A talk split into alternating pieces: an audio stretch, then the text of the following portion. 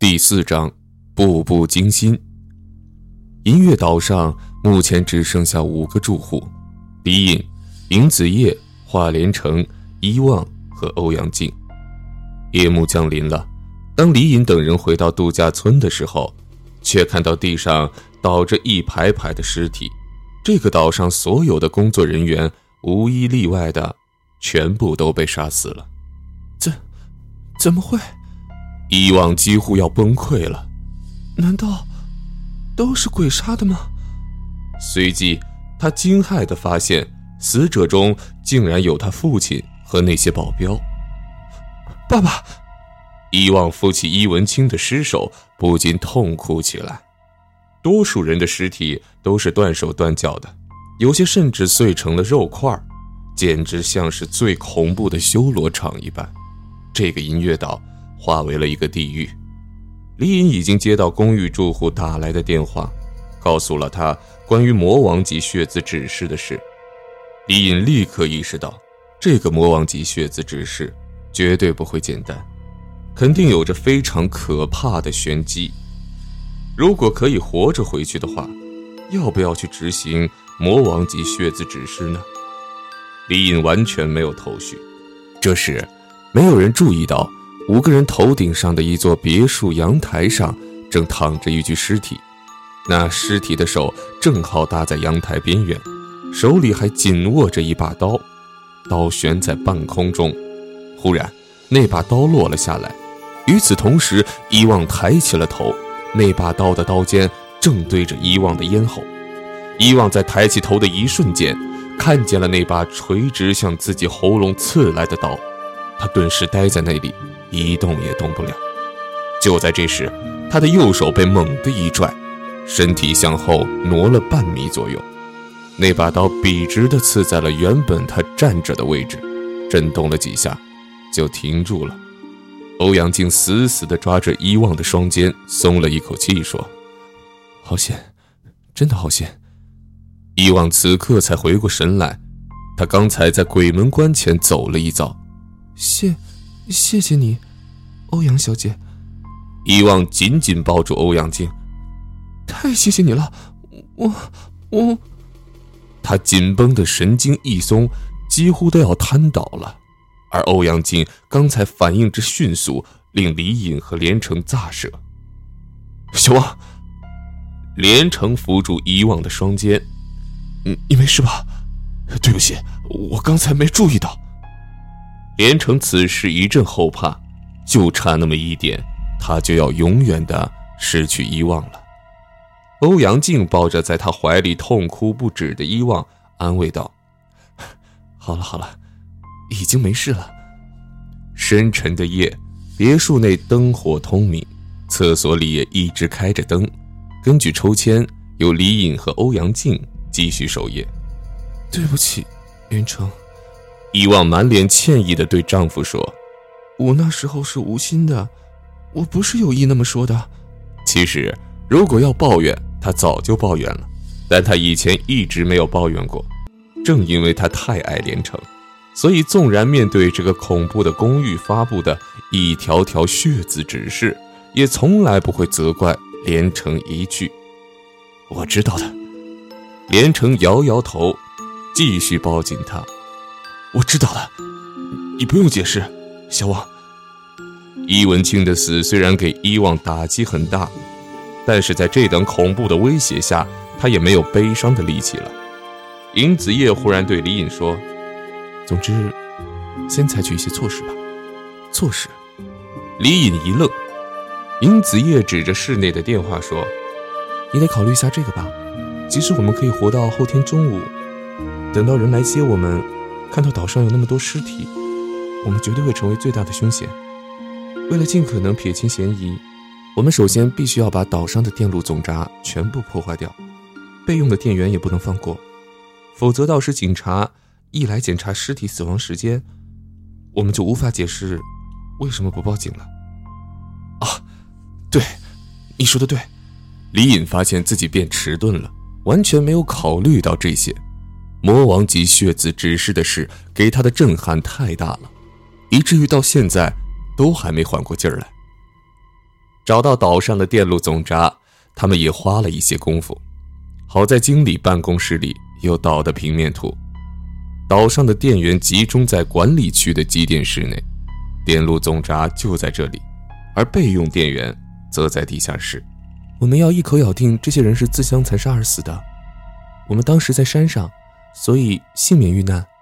欧阳靖一边看着平面图纸，一边对有些心不在焉的李隐说：“当然，警方未必会采取我们的证词。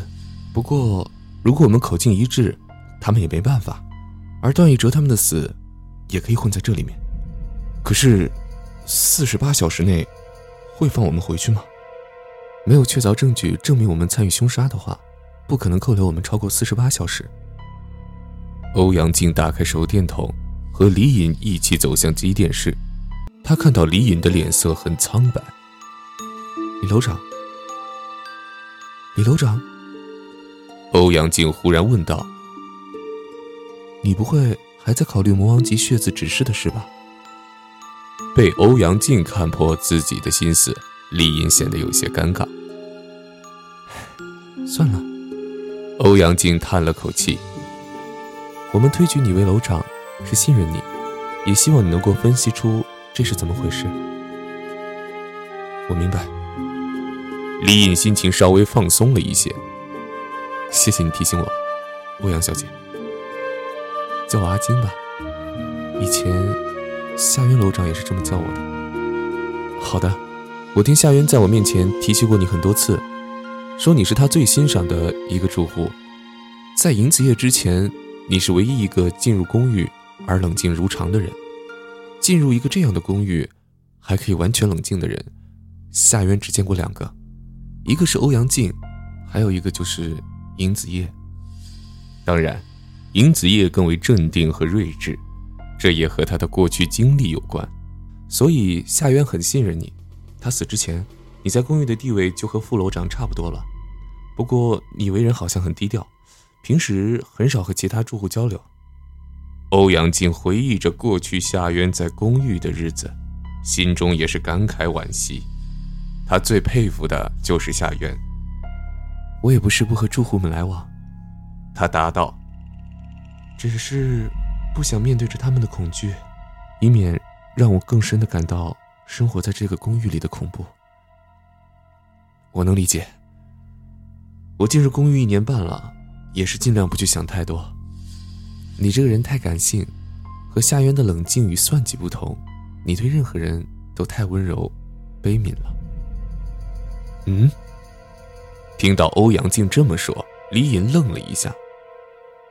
你的感情太过细腻温和，这样反而更容易受伤。你希望救每一个人，去做超出自己能力的事。作为楼长，这是大忌。这难道不该这样吗？欧阳靖看着他，郑重地说：“当然不可以。与其去考虑让每个人都活下来，倒不如考虑如何让死亡的人数降到最低。生活在这个公寓里，保证每个人都不死是不现实的，而对每个人都是一视同仁。”只会让你的判断力下降。你不是神，不可能救每个人。你之前说的想保护每一个人，那是做不到的。不是的，李隐急切地辩解道：“难道想救每一个人有错吗？只要能够救，我绝对不会放弃任何人。我不想像我父亲那样，轻贱人的生命，用金钱去衡量患者的价值。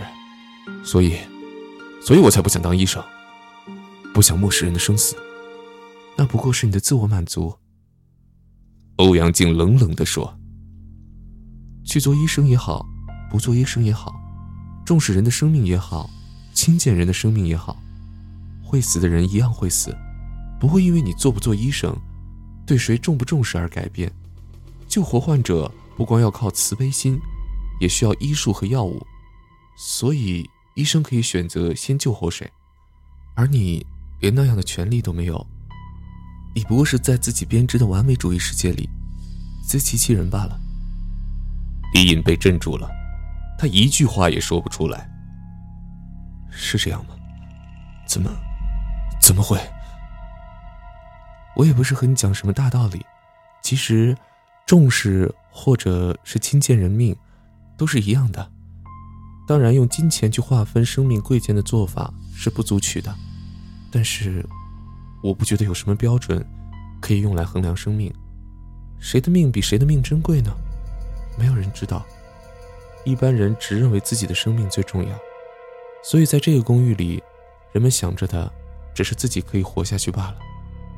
你，每个人因为各自的理由而对某些人的生命很重视，而把另一些人的生命不当一回事儿，但这也只是每个人的不同价值观罢了。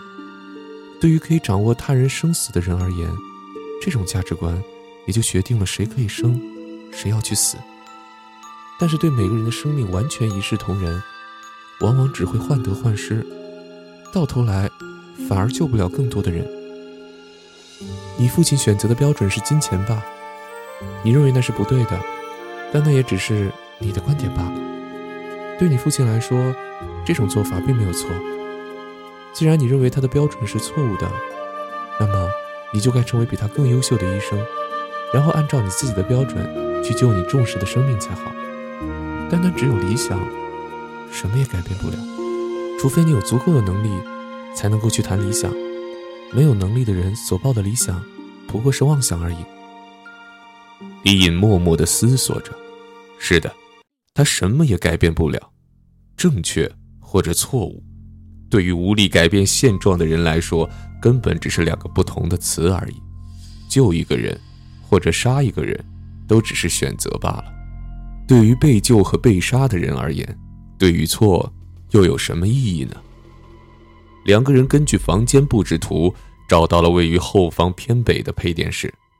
他们走进配电室，慢慢的走向总闸，忽然听到身后的门开了。